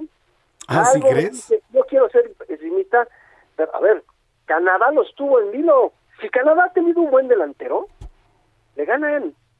Tenemos, a ver, no sé si, que, que- que part- si viste el partido, pero por lo menos, Carlos Salcido y Héctor Moreno no pueden ser tus centrales, compadre. Salcido lleva años jugando basura en la selección mexicana, no sé por qué lo tienen, es un pésimo central. Los tiros de penal los ejecuta pésimo también, fue culpa de él, el, el que falla, el, el que ya había metido un Orbelín y luego este quiere agarrar el Sí. balón para demostrarle a la gente, quitarse, y todavía la riega más, ¿no? O sea, así como la avestruz, metió todavía más la cabeza, ¿no? Héctor Moreno trae un nivel de fútbol paupérrimo, compadre. El irte a jugar un fútbol tan malo como el de Qatar, te baja Sí. el nivel, les guste o no, un nivel paupérrimo. Entonces, hoy tenemos que ver qué va a hacer el Tata Martino, cómo va a sacar una alineación y quién va a ayudar arriba, ¿sí? Con quién va a jugar, a quién va a dejar, a quién va a sacrificar. Pero pues no sé, no, no, no, no veo cómo vaya a ser esta cuestión para el partido de hoy, lo veo complicado. Y en una ¿A de qué hora es? Como a las 8, ¿verdad? Sí, es en la noche. Y, y te voy a decir algo, amigo. En una esas de Estados Unidos, una selección que no trae a sus mejores hombres, te la pueden aplicar, ¿eh? Claro. Te la pueden aplicar porque ya les tienen tomada la medida. ¿Quieres ganar esta selección? Te voy a decir cómo. Con velocidad por las bandas, porque el Chaca no va a bajar, el Chaca no te va a cubrir nada por su banda derecha. Eso sí, sube y sube y sube y sube, manda muy malos centros, pero no defiende. ¿Tú quieres ganar a México? Pégale por el Chaca, mete centros y centros y centros y centros. Así te ganaron, ¿eh? La Nations League. Así te la ganaron, ¿eh? Con puros centros, en, en tiros de esquina, te la ganaron fácil y no pudiste hacer nada. No metiste ni las manos con los centros. Sí. Y no te metieron los goles porque estaba Memo Ochoa de portero en ese entonces. Pero, y terminaste perdiendo ese torneito también bastante rascuachito. Entonces, pues son de las situaciones que estamos viviendo, a ver qué pasa con la Copa Oro. Y luego, en la mañana, cuando nos estábamos levantando todos ya después de ver a Alexa, un poquito de dormir y todo esto, viene lo del Gran Premio de Hungría. Algo tiene que hacer la FIA ya y los dirigentes de la Fórmula 1 con los pilotos de Mercedes, señores. Hoy, otra vez, por culpa de un piloto de Mercedes, Red Bull se queda sin uno de sus pilotos y Max Verstappen ni siquiera puede estar entre los primeros. Lo de Valtteri Bottas es ya, ya no sé si ya es una cuestión de que eh, Mercedes está haciendo algo para que no les gane Red Bull y para que simplemente empiecen a hacer algunas cosas. Lo de Valtteri Bottas es una estupidez del tamaño del mundo. O sea, en la arrancada, en la largada, se lleva a cinco pilotos en un choque por culpa de Valtteri Bottas. Y en uno de esos fue a Checo Pérez, que ni siquiera pudo terminar la primera vuelta, ¿no? Fue la largada, ahí se llevó a cinco. Se llevó a Norris, se llevó también a Checo, ¿no? Y se llevó este, a Leclerc, ¿no? ¿Por qué? Por una estupidez, porque realmente es una estupidez. Te esperas, si, si ya te ganaron en la salida, pues Robert, te esperas si tienes más vueltas, ¿no? Tienes un buen coche la tontería de Valtteri Bottas le costó a Checo Pérez y le costó a Red Bull. Eso sí, Hamilton, ahorita hay que ver cómo va a quedar porque parece que van a eliminar a Vettel del segundo lugar y Hamilton estaba en el tercero. Ocon ya ganó la carrera, ¿no? En Hungría. Pero lo que sí te puedo decir es que Vettel, si al ser eliminado por una cuestión de que no le pudieron tomar la medida del tanque de la gasolina, el peso, no pudieron hacerlo, lo eliminan. ¿Quién crees que queda en segundo lugar? Hamilton. Pues sí. ¿No? Y entonces los puntos, y con esos puntos, Hamilton ya pasa, ¿sí? A Red Bull. En, el, en, el, en, el, de, en el de pilotos. y ya se les acercan, en el de en el de constructores también ya van a estar ahí, a la par. Entonces, si no hace algo la Fórmula 1, señores, esto sí sería un descaro, porque lo quiso Valtteri Bottas hoy. No tiene nombre, ¿eh? Pero Vamos a ver quién pesa más. Hay que recordar que la Fórmula 1 durante mucho tiempo la trajeron los ingleses. Luego ya no la quisieron, ya no quisieron pagar derechos. Y ahora la trae una empresa que se llama Liberty Media, que es norteamericana. Vamos a ver cómo resuelven esta situación, porque ya le tienen que poner un alto. ¿Qué van a hacer con Valtteri Bottas y qué van a hacer con Lewis Hamilton? Porque eso sí, uno de los dos va y choca, sacas al que es el compañero. Le pegaste también a Max Verstappen, ¿eh? No te creas que no nada más sí, claro. Entonces, o sea, deben haber castigos ejemplares. A ver, la semana pasada el castigo de Hamilton, la semana, el, el Gran Premio anterior de Silverstone, el, el, el castigo a, a, Hamilton fue de risa, pero de risa, de risa, sí. no de burlar. Sí, pero bueno, razón. son las situaciones, mi querido amigo, de lo que está sucediendo en nuestro deporte y bueno, pues nuestra famosa Liga MX ya nada más para terminar. Los Pumas no la ven llegar, no sé qué van a hacer con los Pumas, señores, no sé si les va a aguantar Lilini, ya no sé, sé. cuántas fechas los van a tener, perdieron otra vez, más bien, perdieron 2 a 0, tus Chivas ganaron 2 a 0 al Puebla, Bueno, tenían que, o sea, no inventes. América le gana 2 a 1 al Necaxa, Tigres pierde 3 a 1 con Toluca y empiezan las excusas, ¿eh? Parece que no nada más era con América, empiezan las excusas del Pío Herrera diciendo que otra vez los castigaron los árbitros. Señores, si no juega bien tu equipo, tampoco le eches la culpa nada más a los árbitros, por favor. Hoy perdieron, vamos a esperar qué sucede también, ¿no? Con, con, con este hombre, Pues porque sí. tiene que haber autocrítica. Manuel, no puedes seguir por la vida pensando que, que tú eres nada más bueno. O sea, Claro. que, te están echando a perder a ti los torneos, por favor. La autocrítica, ¿dónde queda? Tienes toda la razón, Robert, y pues ya para finalizar te quiero contar algo. Dígamelo. Este fin de semana eh, se está jugando el Tigres Diablos en el Alfredo Sí. Harp. De la Liga Mexicana. Digo, Tigres está jugando el pase a los playoffs, que por cierto ya calificaron. Y lo más probable es que les toque jugar pues contra los Diablos. Ah, o sea, estaríamos repitiendo esta serie. Sí, seguramente se va a repetir y digo, eh, siendo realistas, Diablos trae un equipazo. ¿No sientes que tu equipo, los Tigres, puedan Mira, hacer algo? confío, pero siendo realistas, Diablos trae un equipazo, hay que reconocerlo, traen personalidad, cosa que Tigres eh, le ha faltado desde toda la temporada. Por eso no ha quedado en los primeros lugares, pero bueno, ayer ganaron los Tigres, ahorita está apretadísimo el juego, 7-6, 7-6 en la quinta entrada, está buenísimo el juego, a ver qué pasa y este y pues bueno, estaremos platicando de ello, Robert. Perfecto, mi querido Manuel, pues ya platicamos quieres la próxima semana, ya nos darás tú el reporte del béisbol de, de la Liga Mexicana, ¿no? De lo que va a pasar entre Diablos, Tigres y quienes pasan a los playoffs de nuestra liga para ver quién es el futuro campeón de esta de este serial, ¿no? Te voy a decir algo. eh, el lema de Tigres Ajá. es el equipo que nació campeón. Así se le dice porque pues cuando nació Tigres en 1955 fue campeón. Pero hoy no veo quién pare a Mariachis de Guadalajara. Un equipo nuevo también en la liga. Sí. Y quizá Sí, venga a romper un paradigma, ¿eh? ¿Crees tú que ganen los mariachis? Los Yo, muy fuertes. yo no, yo no veo quién pare a mariachis. Así te la pongo. No veo quién pare a mariachis. Creo que Como va a ser el campeón. Como dirían en el barrio, ¿quién va a ser el guapo? Exacto. ¿Quién va a ser el guapo, mi rey? y nadie, nadie crees que le pueda parar. Mm, solo Tijuana en finales de zona, pero de ahí en fuera no le veo, no le veo, ¿eh? Mi Robert, ¿quién le gana? Armaron Mariachis? buen equipo, ¿va? No, es que un están- un. Y aparte, dijeras, bueno, ganan los partidos por una carrera, no, ganan por palizas. Wow. O sea, dices, bueno, pero en fin, a ver quién gana mi Robert y pues ahí, aquí est- estaremos. Perfecto, mi querido Manuel, pues aquí estamos y esperamos el reporte ya la próxima semana para que nos digas qué pasó, quiénes pasan y quiénes van a jugar las finales de cada una de, de las zonas, ¿no? Por cómo está dividido nuestro béisbol. Así es, tus redes sociales, Robert. Twitter y, e Instagram me puedes encontrar como arroba R San Germán. Ahí estamos para servirles, mi querido amigo. Te mando un abrazo. Igualmente, pásala bien, disfruta tu fin de semana y échate agüita con limón, ¿eh? Por favor, y miel, ¿eh? Se ve que... Y te, fal- faltó algo. Arriba los Tigres. ¿Eh, ¿Qué pasó? Espérame. hasta entre los, hasta entre los peceros hay rutas. Muy bien, abrazo, Robert. Un abrazo, chao. Bye. Heraldo Radio.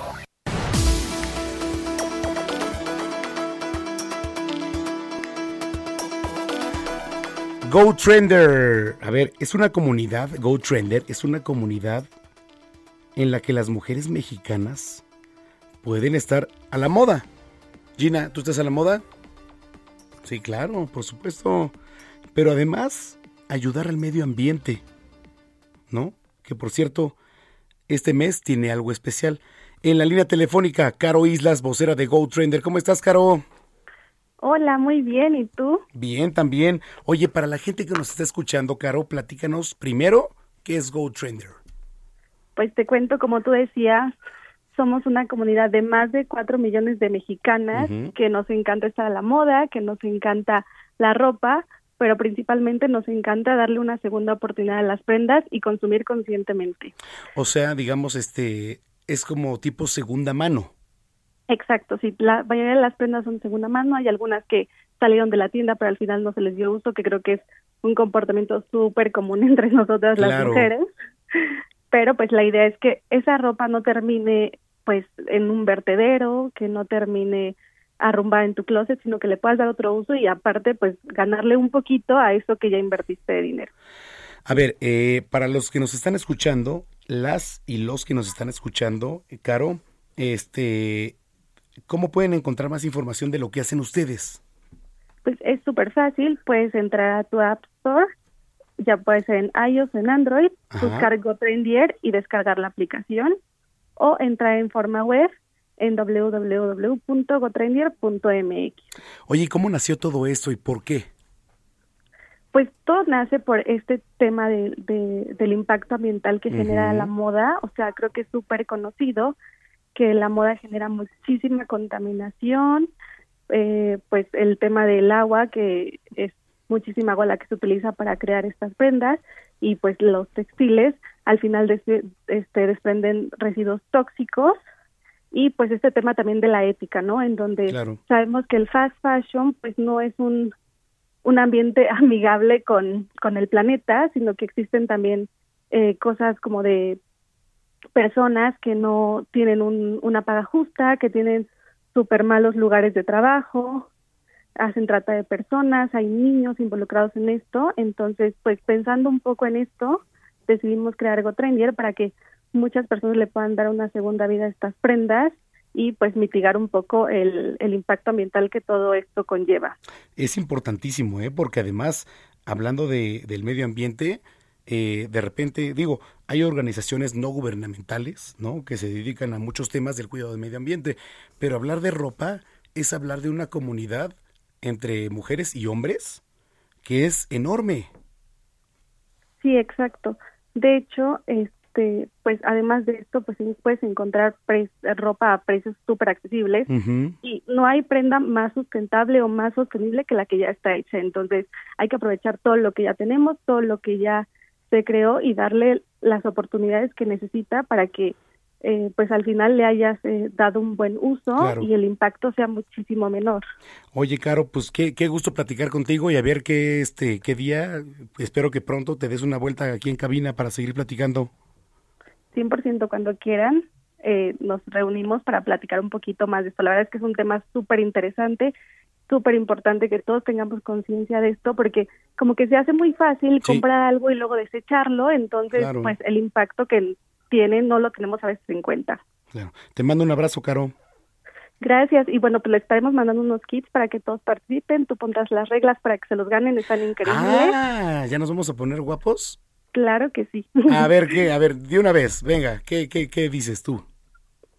Pues si quieres que llamen a cabina y que se hayan descargado la aplicación. O en, y- o en Twitter, ¿qué te parece? Ah, está perfecto. ¿Cuánto, ¿Qué, qué Vale, vamos a vale. regalar? Platícanos. Vamos a regalar una tote bag Ajá, para que no tengan que comprar bolsas de plástico y la reusen. ok. Un termo para que puedan llevar su café, su agua, su té, lo que quieran. Un pop socket que va en el celular para que lo puedas agarrar más fácilmente. ¿Todo esto es un paquete? Sí, bueno, son tres paquetes. Tres paquetes, va. Tres Y un cupón de descuento para que puedan gastar en GoTrendier y pueden la aplicación. Perfecto. Arroba Zamacón al aire y tus redes sociales, Es arroba GoTrendier MX. En todas estamos así. los primeros tres de late. Perfecto. Oye, muchas gracias, Caro. No, muchísimas gracias a ti. Que tengas muy buen día. Igual para ti, Caro Islas es vocera de Go Trender. Venga, medioambientalistas, claro que sí. Aquí en Zona de Noticias, las 3 con 50 ya. Cine, cámara, acción. Con Gonzalo Lira.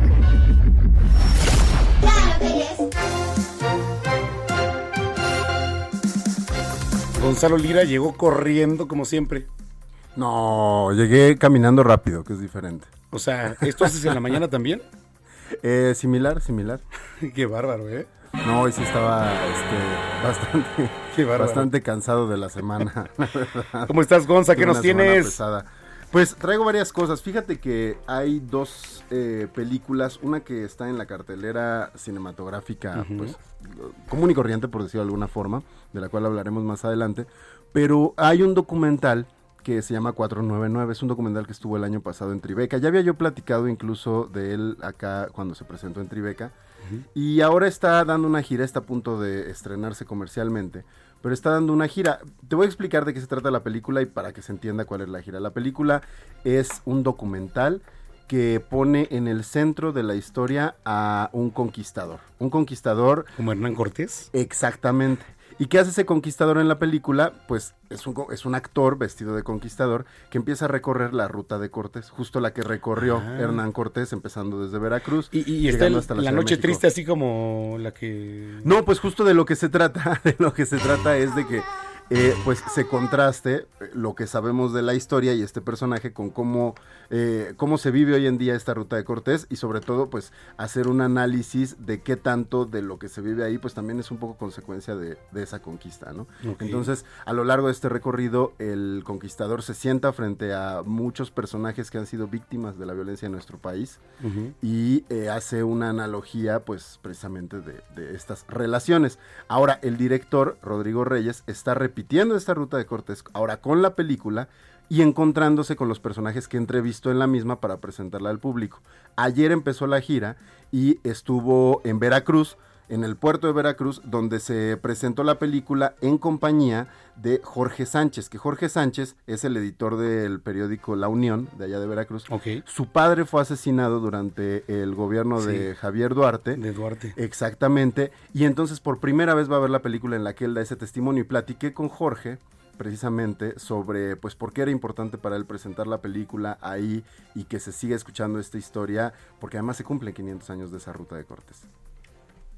Bueno, a mí me, me contactó Félix Márquez, un amigo y compañero de, de aquí de Veracruz, y me platicó de, de la idea. Ya este, hablando con Rodrigo, me, me dio los detalles de qué era lo que tenía pensado hacer, y sí se me hizo un poco extraño poco comprensible el concepto que pensaba plantear, ¿no? Hacer un recorrido con un personaje que viaja en el futuro y recorre la ruta de Cortés, pero mostrarlo en la actualidad, ¿no? Cómo está esa ruta a 500 años, o sea, qué tanto ha cambiado, qué tanto hay de diferente, nosotros contamos la historia de nuestro caso, ¿no? de nuestro tema.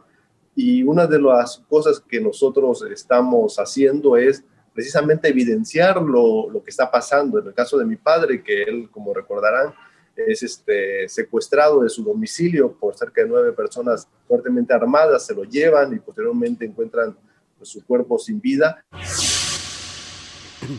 Ahí está, escuchábamos precisamente a este periodista hablando de eh, pues su padre periodista.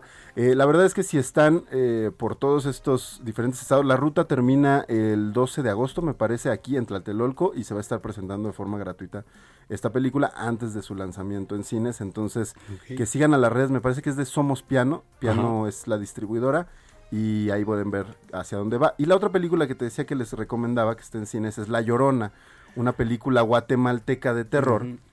Te iba a preguntar por esa, justo te iba a preguntar por esa. Bueno, La Llorona cuenta la historia, más bien se agarra del, pretexto de la leyenda de La Llorona, que es conocida en toda Latinoamérica, para contar la historia de un dictador.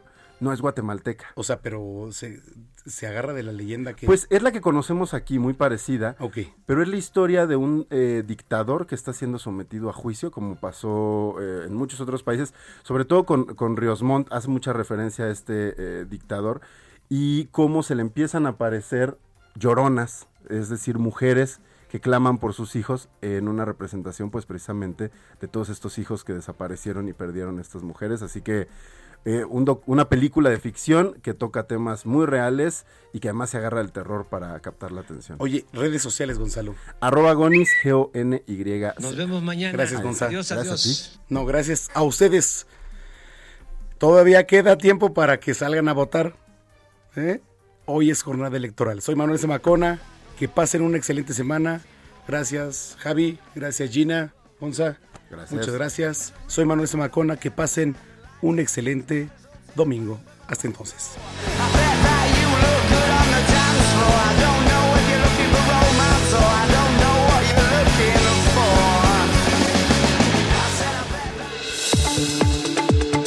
El Heraldo Radio presentó Zona de Noticias con Manuel Zamacona. Los esperamos la próxima semana en Zona de Noticias, el epicentro de la información.